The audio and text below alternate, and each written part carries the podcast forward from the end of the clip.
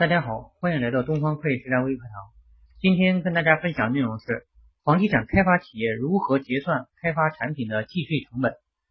开发企业呢，在结算开发产品的计税成本的时候呢，按照以下规定进行处理：第一，开发产品建造过程中发生的各项支出，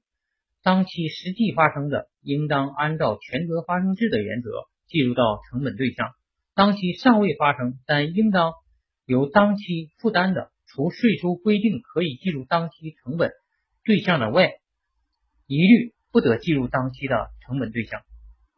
第二，开发产品必须按一般经营常规和会计的惯例合理的划分成本对象，同时还应将各项支出合理的划分为直接成本、间接成本和共同成本。第三，开发产品完工前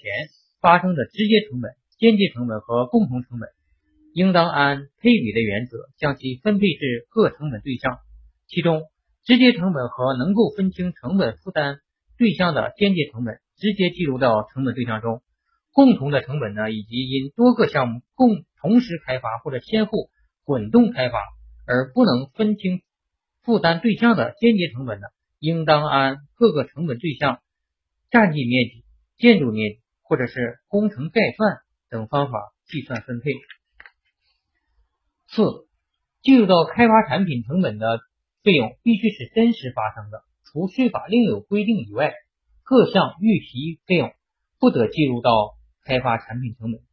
第五，计入到开发产品成本的费用必须是符合国家税收规定，与税法规定不一致的，应以税法规定为准进行调整。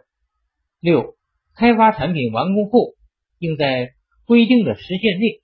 及时的结算其计税成本，不得提前或者滞后。如果结算了会计成本，则应按税收规定将其调整为计税成本。谢谢大家，感谢关注东方会计实战微课堂。